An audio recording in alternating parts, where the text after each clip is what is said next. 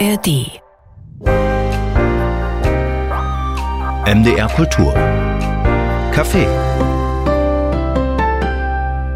Unser heutiger Gast ist eine noch sehr junge Schauspielerin, das kann man schon sagen, 1991 geboren in Hamburg. Aber sie hat dadurch, dass sie auch so früh begonnen hat, schon richtige, wichtige Marken hinterlassen im deutschen Kino und im deutschen Fernsehen. Sie war im Weißen Band zu sehen. Sie war zu sehen in dem sehr berührenden Film Satte Farben vor Schwarz. Sie gehörte drei Staffeln lang zum Ensemble von Babylon Berlin. Und auch das war eine eindrucksvolle Figur, diese Greta. Sie ist zu sehen im Schwaben, ganz aktuell, kann man in der Mediathek im ZDF ZDF sicher ansehen.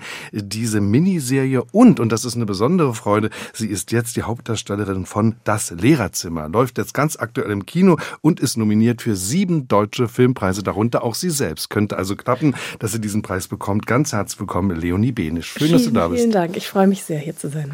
Leonie, wir haben ja schon gesprochen, durchaus hin und wieder mal, über das, was du machst äh, und auch über deine Erfolge. Du hast zum Beispiel den Deutschen Schauspielpreis bekommen für Babylon Berlin, eine ganz wichtige, wunderbare Auszeichnung. Warst Shootingstar der Berlinale in diesem Jahr. Aber jetzt diese Nominierung ist dann doch vielleicht auch bei dieser riesen Filmografie, die du schon vorzuweisen hast, was Besonderes? Ja, auf jeden Fall. Ich habe mich riesig gefreut. Die Nominierungen wurden vor einigen Tagen bekannt gegeben und äh, ich war in einem Café. Ich hatte mich entschieden, den Livestream nicht, nicht anzuschauen, weil ich an dem Morgen geträumt habe, dass wir in keiner einzigen Kategorie nominiert werden. Und ich hatte Ilka, unserem Regisseur, noch eine Nachricht geschickt und Judith meinte, ich habe das geträumt, ich bin jetzt wütend, ich gehe was frühstücken. und ich hatte nicht, ich dachte nicht, dass ich so nervös sein würde, aber dann haben mir sowohl parallel meine Agentin als auch Ilka in äh, eine Gruppe, die ich mit Judith und ihm habe, so Fotos geschickt von den Nominierungen, wie sie bekannt mhm. gegeben wurden. Und ich war ich, ich war kurz vor Herzinfarkt. ja. Judith Kaufmann ist die wunderbare Kamerafrau genau. und Ilka Schatak ist der Regisseur. Und das muss ich dazu sagen, neben deiner Nominierung freut es mich besonders für ihn, denn er ist für mich einer der besten deutschen Regisseure, läuft immer unterm Radar. Auch die Akademie hat ihn kaum bedacht äh, mit großartigen Filmen, Räuberhände. Es gilt das gesprochene Wort, dass er jetzt sieben Nominierungen bekommen hat, eben einschließlich deiner, ist endlich auch eine Anerkennung für diesen außergewöhnlichen Mann. Ja, ich freue mich auch riesig. Ich finde es äh, wunderbar herrlich angebracht. Er hat das Drehbuch auch mitgeschrieben, mhm. wieder, und er hat eine ganz große Kraft im Inszenieren. Man spürt immer, übrigens niemals mhm. mit einem erkennbaren so Individualstil. Ich finde, er verändert sich auch von Film zu Film, hochinteressant. Aber wie mhm. war es jetzt hier, mit ihm zu arbeiten? Er hat in dir offenbar was gesehen, was dich, das darf ich auch schon sagen, zur absoluten Idealbesetzung für diese Lehrerin macht. Wie war die Arbeit? Ja, aber äh, erstmal, ich finde, ich finde das äh, sehr, sehr gut beobachtet. Ich finde, er wird dem jeweiligen Material, das er meistens mitgeschrieben hat oder dem er, dem, wo, er, wo er Regie übernimmt, er wird dem immer gerecht. Es ist nie das, es ist nie gleich. Mhm. Ich glaube, also das, das, ist, das zeichnet ihn als ganz, ganz tollen Regisseur aus. Unsere Zusammenarbeit war sehr einfach. Wir haben nicht viel gesprochen darüber, was gemacht werden müsste oder was wir vielleicht anders machen wollen. Es war sehr, das lag aber doch daran, dass das Buch so genau beobachtet und äh, die, die, die war und die Formulierungen, die, die Sätze, die ich auswendig lernen durfte, waren so gut auf den Punkt, dass ich nicht viele Fragen hatte. Und ähm, ich bin sowieso große, große Verfechterin von erstmal ausprobieren. Mhm und schauen, was funktioniert. Und dann kann man anfangen zu diskutieren, wenn es eine Diskussion werden muss. Es gab dann meistens nicht viel zu diskutieren. Was ich besonders finde an seiner Art und Weise, wie er einem Raum begegnet, nicht nur den SpielerInnen, sondern auch allen Mitarbeitenden am Set, ist, dass, es, dass er immer Wert darauf legt, dass Leute sich gesehen fühlen und ähm, mitreden dürfen. Und das ist besonders, weil das Filmset ist ja einfach per se hierarchisch strukturiert und das muss auch so sein. Aber es ist selten, dass dann Menschen am Kopf dieser, dieser Hierarchie sitzen, die so ein genaues Verständnis für alle unterschiedlichen Departments haben. Und das ist, das würde ich sagen, macht die Zusammenarbeit so besonders. Und es ist dabei eine außergewöhnliche Sichtweise auch entstanden auf diese Frau, auf diese Lehrerin, die ja, ich glaube, fast in jeder Szene zu sehen ist. Du bist in diesem Film ständig präsent und strahlst ja auch eine unglaubliche Energie aus. Das ist sowieso für dich, finde ich, typisch. Also, dass man merkt, da ist ein Power dahinter, da ist äh, jemand, der will was. Und das will diese Lehrerin ja ganz besonders. Insofern ist sie einem wahrscheinlich auch, auch als du das Buch gelesen hast, auch so sympathisch. Sie tritt an mit dem Anspruch, ich mache das jetzt richtig. Ich will eine gute Lehrerin sein. Ja, also was sie auszeichnet, ist, dass sie ja, egal was passiert, sie immer versucht, trotzdem noch das Richtige zu tun. Finde ich anrührend übrigens. Ja, ne? total. Das ist mir auch ähm, etwas fern. Also ich, ich hätte, ich, wir hatten eine viel zu kurze Lunte, ich hatte längst die Geduld verloren. Ich, ich tue mich immer ein bisschen schwer mit Charakterisierung im Sinne von, das ist jetzt die, das ist jetzt die Figur. Ähm, weil ich nicht genau was weiß, was das ist, ähm, der, der Charakter. Also so Figuren handeln dementsprechend, was sie wollen in jeder Situation. Und aus einer Aneinander- Aneinanderreihung dieser Situation entsteht dann die Bild Geschichte. ja. Mhm. Und ich, ich glaube, beim ersten Mal lesen habe ich mich auch ein bisschen geärgert über sie, weil ich so nervig fand, wie, wie, wie gutwillig sie die ganze Zeit war und geblieben ist.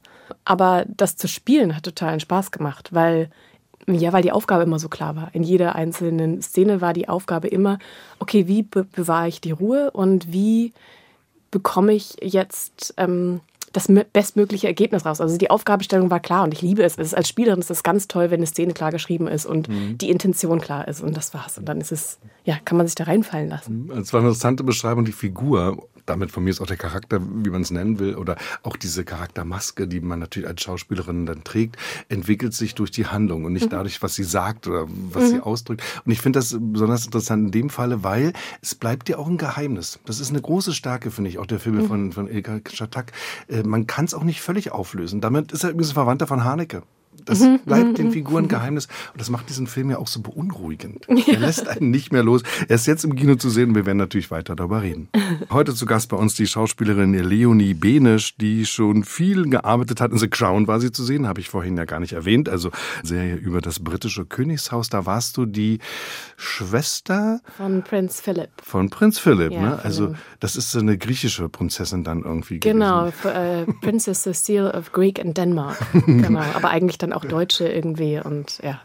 Jedenfalls war das eine viel gesehene Serie. Ich habe die auch sehr gern gesehen, muss ich dir sagen. Ich bin da richtig reingezogen worden, wo ich dachte, ey, nicht schon wieder die Queen und sowas. Ja, Also, mich interessiert das Thema an sich eigentlich auch echt nicht. Also die, die, die Royals, das ist auch was, da habe ich gar nichts mit am Hut, aber das ist einfach gut erzählt. Ja, man ist drin. Das war auch gut gemacht, weil jede einzelne Episode hatte so einen Schwerpunkt. Das hat mir gut gefallen. Also man konnte auch jede einzelne sich einfach so ansehen und Ja. hat eine Geschichte bekommen. Aber wie war das, sich in so einer Welt zu bewegen, die ja dir und uns allen ja total fremd ist?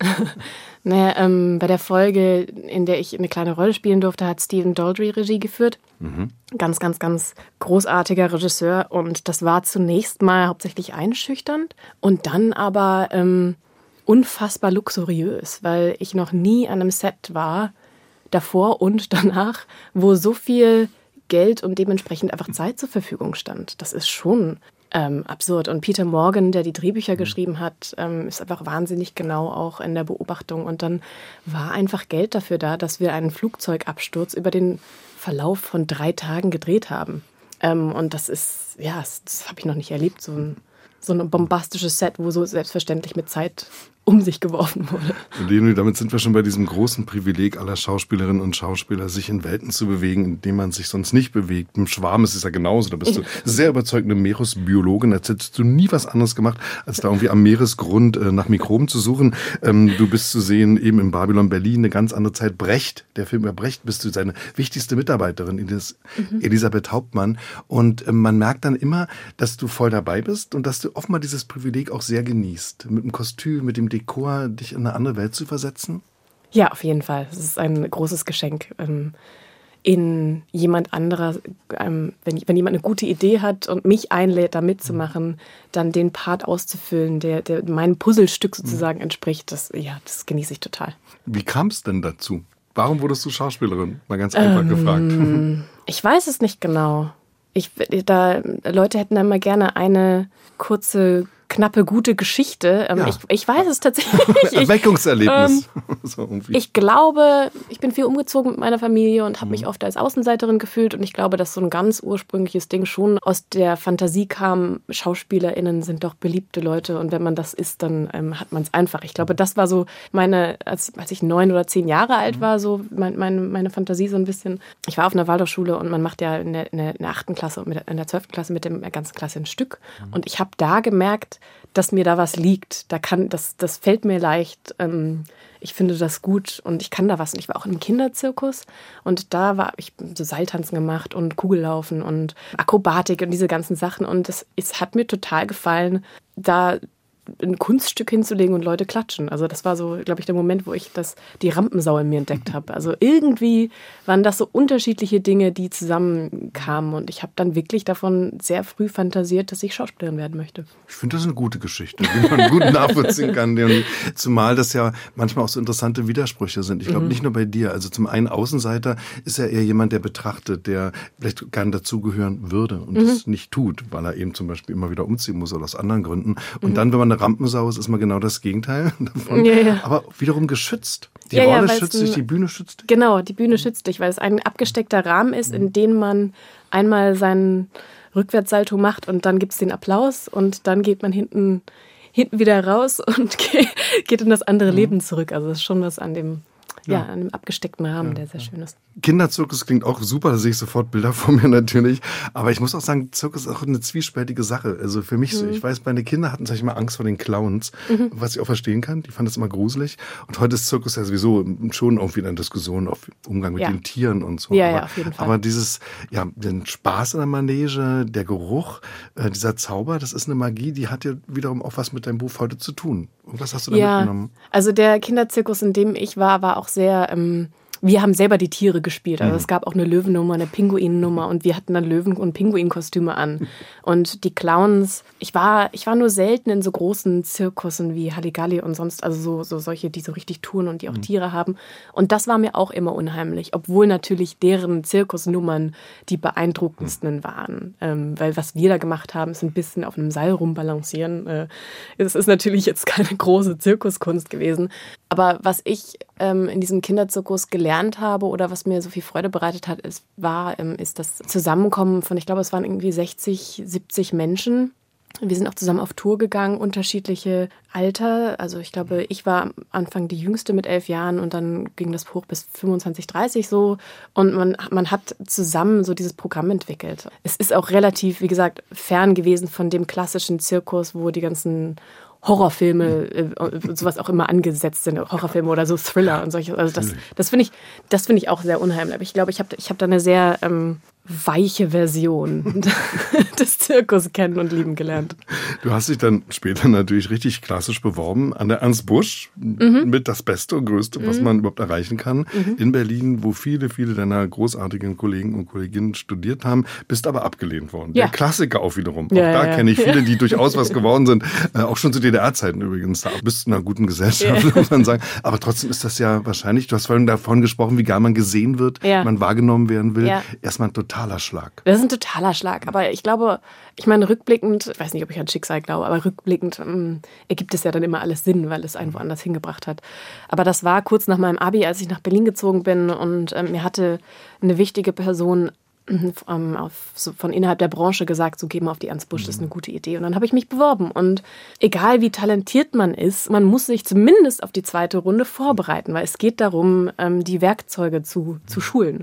Und ich habe das nicht gemacht. Ich habe einfach schreckensstarr auf das Datum geguckt und sah es immer näher rücken. Habe dann natürlich nicht abgeliefert. Ich war auch einfach nicht gut. Mhm. So und, und ich, ich glaube, ich, ich meine rückblickend, das mir damit erklären zu können, also nicht, dass ich nicht gut war, das war, weil ich mich nicht vorbereitet habe, sondern dass ich das so wollte oder so, weil ich, weil ich nach einer Struktur gesucht habe. Mhm weil nach dem Abi war ich ein bisschen verloren in Berlin und dachte, wenn ich jetzt an die Schule gehe, dann sagen die mir, was ich zu tun habe.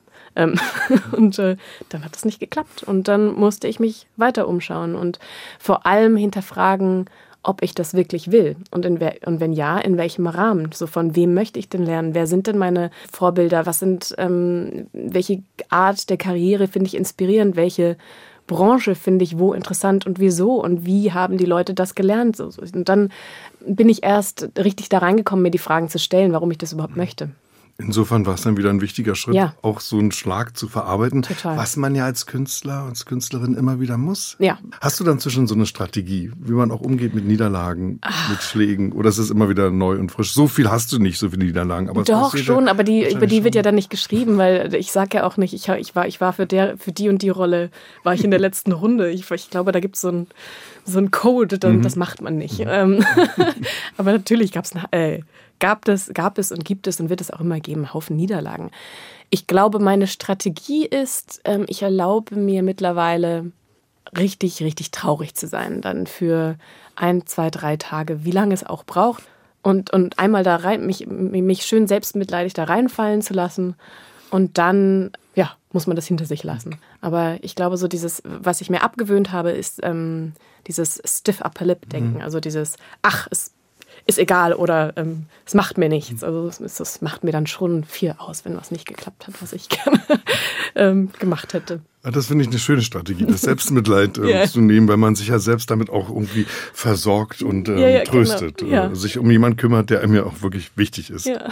Leonie, du hast vorhin so schön gesagt, äh, du hast eine Struktur gesucht, äh, auch mit dem Studium, was sicherlich auch wiederum mit deinen frühen Erfahrungen zu tun hat. Dieses Rumziehen, immer mal da, mal dort sein, auch vielleicht keinen festen Freundeskreis haben, wieder mhm. neu anfangen müssen. Da hätte dir die Struktur sehr geholfen. Die hast du ja dann auch gefunden, aber eben nicht hier, sondern in London. Ja, in London, ja. Wie heißt diese tolle Schule? Die heißt äh, Guildhall School of Music and Drama. Ja, da war Daniel Craig zum Beispiel. ja, ja, genau. James Bond, der beste, wie ich finde, ein toller James Bond gewesen. Vermisse ihn jetzt schon irgendwie. Aber was war das für eine Erfahrung? Also warum hast du dich auch dort beworben gerade? Die Guildhall Spezial, also das fing ein bisschen früher an mit meiner Struktursuche in Berlin, ähm, nachdem das mit der Ernst Busch nicht geklappt hat, ähm, habe ich einen Schauspiellehrer hier gefunden, Mike Bernardin heißt der und der hatte ähm, da beim Ritterputzke in dem Gebäude äh, Actor Space ähm, aufgezogen und hat da Meißner-Technik unterrichtet. Und ich bin an Mike gekommen über Sophie Heldmann, glaube ich. Mhm. Ich fand Mike ganz, ganz toll und Mike kommt ursprünglich aus England, hat zu der Zeit aber in Berlin gelebt, ist mittlerweile wieder in Norfolk mit seiner Familie. Aber ich mochte, wie er über die britische Herangehensweise an den Beruf gesprochen hat. Mhm. Ich mochte auch die Art und Weise, wie er über die, die es ist ganz grob heruntergebrochen, aber wie er über die Theaterwelt in UK, London ähm, gesprochen hat im Vergleich zu der Theaterwelt in Deutschland. Also es, ich, ich, ich weiß nur, dass in, in, den, in den Gesprächen, die ich mit, mit Mike über diesen Beruf geführt habe, ich ganz oft dachte, ich glaube, ich muss eine Schule nach England, mhm. weil, weil mir der Ansatz gut gefällt. Erstens das und zweitens finde ich nach wie vor, dass die Briten Theater, Film und TV einfach wahnsinnig gut können. Das habe ich mir auch überlegt, wenn man, wenn ich jetzt auf eine Schule gehe nach England und es schaffe, mein, mein Englisch zu perfektionieren, dann steht mir natürlich ja. möglicherweise auch der Markt auf dem, mhm. der, der englischsprachige Markt anders offen. The Crown so, zum Beispiel. Genau, The also, Crown. Denn du sprichst ja ein wunderbares Oxford English. ja. Sehr, sehr british. Das ist ein Geschenk dann auch durch deine Ausbildung. Da, ja. du gerade sagst, ein großer Unterschied. Was ist denn, vielleicht kann man eine Sache benennen, was ist denn der größte Unterschied zwischen hier und dort? Ich, ich möchte es nicht so final sagen, das ist so, weil ich weiß nicht, ob das so ist, aber meinem Empfinden nach, in der britischen Herangehensweise wird viel über Craft gesprochen. Das heißt über, über Handwerk. Und der künstlerische Aspekt wird in den Hintergrund gestellt. Und mir gefällt der Gedanke, dass ich durch Übung und durch Fleiß besser werden kann in etwas. Und es nicht eine Frage ist von, bin ich damit geboren oder nicht. Das ist eine schöne Beschreibung, weil manchmal nervt es auch ein bisschen diese Mystifizierung des genau. Berufs. Dass ja. man sagt, ja, und der Schauspieler, und wir behandeln sie auch ganz besonders und verlangen auch ganz besonders was von ihnen. Aber mhm. wenn zum Beispiel ein Schauspieler immer wieder eine Leistung reproduzieren muss, wenn mhm. du eine Szene 10, 20 Mal, dann muss das Handwerk ja da sein. Mhm. Du musst ja wissen, was du da tust. Ja, ja genau. Ne? Ja. Inspiration reicht dann vielleicht nicht. Ja. Du hast gerade erwähnt, äh, Sophie, das äh, ist Sophie Heldmann, nämlich äh, die Regisseurin von Satte Farben vor Schwarz. 2011 war das. Mhm. Ein ganz wunderbarer Film, der viel mehr noch, finde ich, äh, immer wieder gesehen werden sollte. Mit Bruno Ganz, mhm. Senta Berger als mhm. Ehepaar, das beschließt zu sterben, mhm. selbstbestimmt zu sterben. Du bist die Enkelin. Ja. Und musstest dich da auch in jungen Jahren plötzlich mit einem Thema konfrontieren, das für dich ja zum Glück ganz weit weg ist. Das mhm. Ende, das unausweichliche Ende. Mhm. Und dann mit solchen Legenden, wie war das, diese Erfahrung zu machen und darüber auch nachzudenken? Wie geht man in Würde von dieser Welt? Ich fand, ich weiß, dass ich das zu der Zeit super spannend fand und ein wahnsinnig schönen Gedanke. Das Thema Tod und Sterben ist ja in unserer Gesellschaft recht tabu. Wir haben uns in den letzten, weiß nicht, 100, 150 Jahren einfach sehr weit weg davon entwickelt, beziehungsweise nicht weg, weg vom Tod entwickelt, sondern ähm, es ist eine gewisse Sterilität mhm. da, weil wir, weil die Menschen nicht mehr in der Familie zu Hause versterben und dann liegt der Leichnam da dort, sondern die, die älteren Menschen werden ja schon viel früher getrennt, meistens von den Familien und so. Genau, ja. Ähm, und ich weiß, dass das viel dass ich das mit Sophie viel besprochen habe und wahnsinnig spannend fand. Ich war 17, nee, 18, 18, 19, als wir das gedreht haben. Mhm. Ja, ich fand das total interessant. Das war nach dem Weißen Band. Ja, genau. Wohlgemerkt, 2009 war das Weiße Band, also dieser Riesenerfolg natürlich mhm. äh, von Michael Haneke, wo, das finde ich mal so reizvoll, ja ganz viele, dann auch sogar noch jüngere als du, äh, mhm. mitgespielt haben, die dann alle was geworden sind. Das Weiße Band ist wie so ein ja, Ensemble-Katalysator und daraus kamen dann so tolle Schauspielerinnen und Schauspielerinnen wie Maria Dragus, Enno Trebs, mhm. die alle gut im Geschäft sind. Deine Figur schon etwas älter als die, mhm. ähm, aber in diesem Ensemble zu sein, doch dazu mit so einem Meisterregisseur wie Haneke zu arbeiten, dann in Cannes die Goldene Palme und es ging ja immer weiter. Was war das für ein Ritt und vielleicht die erste Erfahrung tatsächlich mit so einer Riesenproduktion und zu sehen, was man damit auch bewegen kann? Das ist natürlich alles komplett surreal gewesen, zumal es meine erste Dreherfahrung war. Ich ja keine Ahnung hatte, wie es sonst abläuft. Also ich war bei meinem allerersten Casting zusammen mit Christian Friedel und wir haben dann auch das letzte unserer gefühlt 10.000 Runden, ich glaube für ihn waren es sieben, für mich waren es fünf, gemacht. Und äh, es war auch sein erstes Filmprojekt. Äh, und das war bei, bei Simone Bär mhm. im Castingstudio. Und ich, ich wusste zu Anfang weder, wer Hanneke ist, noch habe ich das Buch verstanden. Ich war einfach noch ein bisschen besessen von der Idee, Schauspielerin zu werden. Mhm. Und ähm, mein Vater hatte das Drehbuch gelesen und gesagt, du, das ist, das ist ganz gut. Ähm, das sollte, du, solltest, du solltest mal zum Casting gehen. es ist ein sehr absurder Ritt und ein sehr verrückter Start in, den, in diese Arbeit gewesen. Weil für mich war das ähm, wahnsinnig schön. Michael Haneke ist ähm, sehr achtsam und ähm, liebevoll mit mir umgegangen und hat äh, sehr viel Raum geschaffen. Und die Produktion hat mir Schauspielunterricht bezahlt bei Susanne Geier in München. Und also es, es waren Traumbedingungen für eine Arbeit, aber danach dann festzustellen, dass es die absolute Ausnahme ist, dass so gearbeitet werden kann, war natürlich dann auch ein bisschen brutal. Weil dann natürlich auch äh, Routine, also Routine ist aber eben äh, das normale Fernsehbrot dazukommt. Ja, ja, äh, genau. Ganz normale Fernseharbeit ja, ja, mit ganz ja. wenig Drehtagen und äh, dem, was man dann eben leisten muss. Andererseits, was für ein Start eben auch in so eine, genau. so eine Laufbahn. Du wirst damit auch immer noch verbunden. Nicht? Wenn der Name fällt, wird man immer sagen, das war das weiße Band. Ja. Das weiße Band. Leonie Benisch zu sehen, jetzt ganz aktuell in dem Film Das Lehrerzimmer. Und äh, Leonie, du hast uns ja schon einiges gesagt über deine Arbeitsweise, aber ich würde jetzt gerne mal so an dem konkreten Beispiel dieses Films mal hernehmen, der jetzt also zu sehen ist und Ilka Schatak mit so viel Kraft auch inszeniert hat, weil ich muss dir wirklich sagen, ich habe dann tagelang deinen Blick nicht mehr aus dem Kopf bekommen. Äh, diese Lehrerin hat so einen intensiven Blick und der drückt so viel aus, der drückt Verwunderung auch manchmal aus, weil es, es werden ja sehr viele Zumutungen an sie herangetragen, muss man mal vorsichtig ausdrücken. Da ist ja richtig was los in dieser Schule. Und sie hat dann, oder du hast dann, diesen Blick, der eine Abwehr bedeutet, der aber gleichzeitig auch bedeutet, ich verstehe das jetzt nicht wirklich, was passiert, ich will es aber verstehen. Und ich frage mich dann, wenn du so ein Drehbuch liest, du sagst, es war sehr gut, mhm. was dann losgeht bei dir? Also wie du dann arbeitest, um eben zum Beispiel diesen Blick im ganzen Film doch uns zu präsentieren der Blick ist jetzt nichts, worauf ich mich in der Vorbereitung äh, konzentriert habe oder von dem ich eine den Vorstellung hatte, dass ich, dass ich ja. den haben wollte. Aber ähm, dieses Drehbuch von Johannes Dunker und Ilka ähm, Chatter geschrieben war einfach wahnsinnig dankbares Material, weil die Dialoge sind so klug geschrieben. Jedes einzelne Wort stimmt und passt und es ist, es ist es ist böse, es ist schnell, man kann, man kann sich darauf verlassen.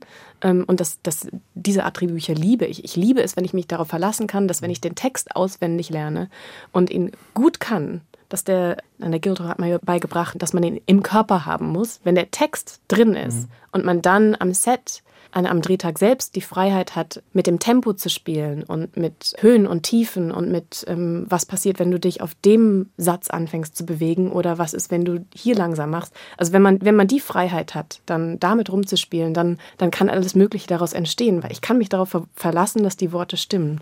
In Vorbereitung jeden Drehtag habe ich natürlich den Text gelernt. Wir haben ganz viel in dieser stillgelegten Berufsschule gedreht mhm. in Hamburg. Und ich hatte da einen, wie so ein Klassenzimmer für mich als, als Greenroom, als Aufenthaltsraum. Und ich war da jeden Morgen, habe Techno gehört und bin im Kreis gerannt und rumgesprungen, weil, weil am Ende des Tages war es ja schon, also ich habe mir die Frage auch oft gestellt beim Drehen, wird dieser Film funktionieren, beziehungsweise was erzählen wir eigentlich genau, aber es ist so viel Worte, Worte, Worte, Worte, dass ich das Bedürfnis hatte, mich morgens viel zu bewegen und so, so, so eine andere Freiheit da auch reinzukriegen durch meinen Körper. Das ist natürlich dann im Bild selber nicht sichtbar, aber ich weiß, dass mir das geholfen hat, um frischen Wind in mein Gehirn zu bekommen. Aber den, den Blick. Ja, ich weiß der nicht. Blick, den hast du eben. Das ist das Geschenk und den hast du gut eingesetzt. Äh, interessant aber zu verstehen, dass diese Lehrerin insgeheim eine Raverin ist, dass sie da so richtig, richtig schön lostanzt. Alle meine Figuren sind insgeheim sind eigentlich, Raver. Eigentlich so, ne? Jetzt wissen wir es auch und sehen es vielleicht auch nochmal anders. Äh, sie hat in der Klasse Riesenprobleme, aber da versucht sie alles gut zu machen. Sie hat aber auch im Kollektiv Riesenprobleme. Da gibt es eine Verdächtigung, ist auch eine Kriminalhandlung, wenn man so will. Eventuell hat so die ja nette Betriebsnudel, wunderbar gespielt von Eva Löbau, gestohlen, das ist nicht ganz klar. Sie versucht das alles zu lösen. All diese Dinge, es ist sehr, sehr viel, finde ich. Und es zeigt auch einen Blick, den wir jetzt als Schülerinnen und Schüler nicht hatten, nämlich ins mhm. Lehrerzimmer hinein. Wir bekommen jetzt mal mit, was da für eine Dynamik herrscht. Und ich kann mir vorstellen, das ist auch nicht ohne Reiz. Wir waren alle mal irgendwie in der Schule, aber wir waren mhm. ja nie im Lehrerzimmer. Ja, ich, ich war nur im Lehrerzimmer, wenn, also ich war ganz selten da. Ich war eine sehr brave Schülerin oder, äh, ja. oder wenn ich was ausgefressen habe, ich habe es immer geschafft, anderen Leuten die, Schuhe, die Schuld in die Schuhe zu schieben. Ähm, und ins Lehrerzimmer ist ja man nur gekommen, wenn man wirklich, wirklich was ja. ausgefressen ja. hatte. Das ist total spannend, aber ich glaube auch, mm, ich glaube, meine Schulerfahrungen waren schon davon geprägt, dass ich das Gefühl hatte, dass die LehrerInnen einigermaßen geschlossen aufgetreten sind das ist dann natürlich in der Oberstufe ein bisschen anders geworden, wenn man, wenn man anfängt, die LehrerInnen auch anders wahrzunehmen. Aber ich habe mich dann so ein bisschen umgehört, als ich das Drehbuch gelesen hatte und habe ähm, schon Geschichten erzählt bekommen von Menschen, die mit LehrerInnen verwandt sind oder die mit LehrerInnen befreundet sind oder von LehrerInnen selbst, ähm, die wirklich Hanebüchen sind, also so von Schlägereien im Lehrerzimmer, wo ich dann auch zu Ilka meinte, ich glaube, die Streits, die du da zeigst, weil wir uns oft gedacht haben, bist du schlagen wir über alle Stränge, aber die Streits, die, die wir hier zeigen, sind wahrscheinlich noch relativ im Rahmen. Du warst an der Waldorfschule, hast du gesagt, auch an der Rudolf-Steiner-Schule. Also da geht es vielleicht anders lang. Kann du das sein? Ich komme aus dem Lehrerhaushalt. Also mhm. die waren alle Onkel, Tanten, alle Lehrer. Du kannst dir ungefähr vorstellen, wie mhm. ich aufgewachsen bin, aber das nur am Rande. Auch deshalb interessiert mich dieser Film so sehr. Aber er interessiert mich vor allem deshalb, weil du der Figur so eine Kraft und Würde gibst. Denn egal was passiert, ich habe das ja schon ein paar Mal gesagt, und es sind auch Demütigungen. Sie muss sich auch mit den Eltern auseinandersetzen. Sie hat so eine Stärke. Und ich habe das Gefühl, es ist sogar ein kleines Denkmal für diese Art von Mensch. Die mhm. lässt sich nicht entmutigen ja, also das, das sagt Ilka auch über Carla Nowak, über diese Figur, die er da geschrieben hat. Das ist, sie ist eine Heldin, weil sie sich mhm. bis, zum, bis zum Schluss nicht unterkriegen lässt. Sie macht auf jeden Fall Fehler. Also sie hat ja auch den, ich weiß nicht, was das deutsche Wort ist, bei den Moral High Ground für sich beansprucht. Mhm, also, also, ja, so eine moralische Höhe. Ne? So, genau, ja. Also es ist ja schon in der Art und Weise, wie sie die Dinge angeht. Und das System, das zugegebenermaßen sicherlich irgendwo hier und da nicht funktioniert, aber indem sie das so durch ihre eigenen Entscheidungen irgendwo auch verurteilt und sich damit alle anderen auch zum Feind macht. Das ist schon, da sind auch schon einige, einige Qualitäten, ja. die nicht unbedingt hilfreich sind. Ich weiß nicht, wo sie was hätte anders machen wollen, aber ich denke mir auch, vielleicht, vielleicht hätte, sie, hätte man das jetzt ganz, das Ganze lösen können, indem sie einmal ausrastet und sagt, ach ja, okay, dann ist jetzt auch alles scheißegal, ich gehe jetzt, ich komme nächste Woche wieder, ich nehme mir fünf Tage frei. Aber das macht sie nicht, sondern ja. So, das ist schon, ich möchte nicht das Wort Gutmensch verwenden, weil es ist seltsam belastet. Mhm. Es ist denunziert, was ja. gar nicht so ist. Ein guter Mensch ist eigentlich nichts Schlechtes. Eigentlich aber, was, ja. Ja. aber was du sagst, finde ich ganz wichtig, nämlich äh, das nochmal zu betonen. Natürlich macht sie Fehler. Mhm. Ähm, sie irrt sich wahrscheinlich auch und sie ist manchmal zu rigoros.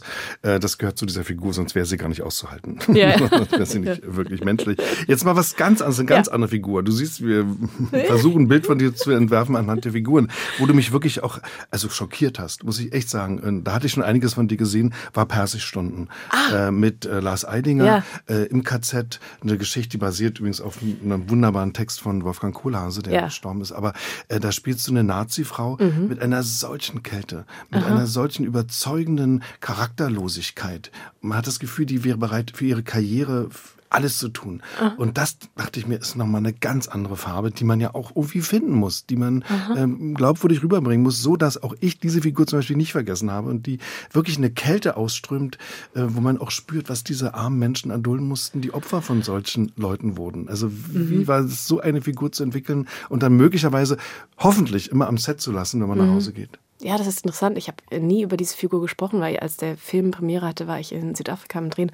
Das ist, ähm, das freut mich total, dass du das sagst. Ähm, das ist ein sehr schönes Kompliment an die Arbeit. Ich weiß, dass ich da sehr viel mit nicht drüber nachdenken gearbeitet habe und sehr viel auch über, über eine, eine, eine Härte in der Sprache versucht habe und eine Härte in der Art, wie sie, wie sich diese Figur bewegt ich weiß, dass ich versucht habe, was herzustellen, was mit nicht zuhören und mit nicht verbinden zu tun hat, mit etwas Mechanischem. Einerseits, andererseits fand ich natürlich das Drehbuch so gut, weil es gezeigt hat, mit welcher Banalität sich Menschen, die, die KZ-Aufseher und Aufseherinnen zu der Zeit natürlich auch mit Banalität, also es wurden sich ja mit, mit Sachen aufgehalten, wie wer ist in wen verknallt, wer zieht hier wo die Stränge und das, die hatten ja ganz normale Leben. Es ist ja nicht so einfach zu sagen, die waren, die waren böse Menschen und sonst nichts. Das waren Menschen, die aufgrund äh, von Situation und Leben Entscheidungen getroffen haben, die absolut verachtungswürdig sind und das Schlimmste, das, das Schlimmste sind, was, also, äh, ja, was, was man als, als Mensch sein kann. Und ich weiß, dass ich mit Luisa Céline Gaffron, die meine Mitstreiterin und Rivalin sonst was mhm. gespielt hat, wir haben uns viel Dokus hin und her geschickt ähm, über diese Frauen, die in diesen, solchen KZs ähm, Aufseherinnen waren.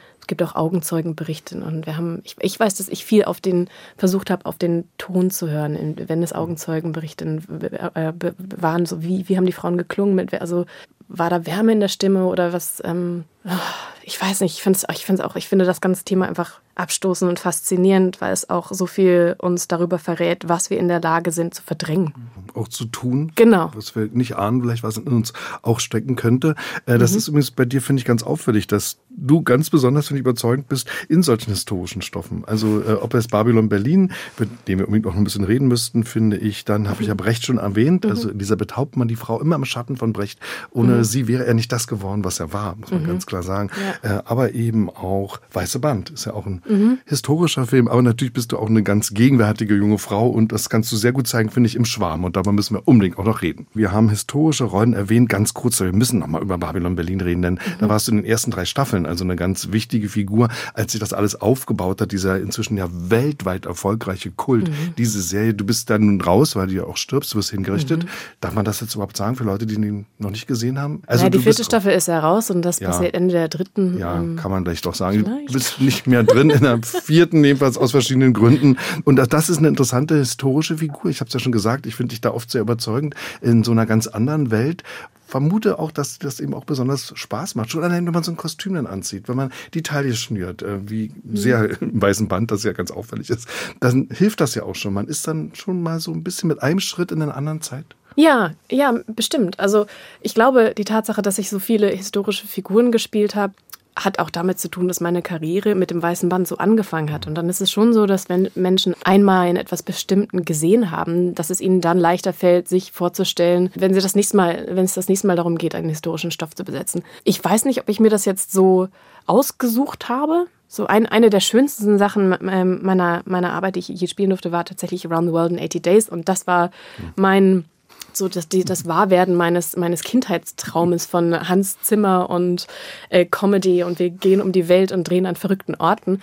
Aber ich würde nicht sagen, ich also ich weiß nicht genau, was es ist. Also ich glaube, das, das ist eine Mischung aus, meine Karriere hat so angefangen. Ich glaube, mein Gesicht passt gut in unterschiedliche mhm. Zeiten. Es, es, es kam dann einfach so, aber ich, ich bin, ich freue mich tatsächlich über Stoffe, die heute stattfinden, weil, weil mir das so selten passiert.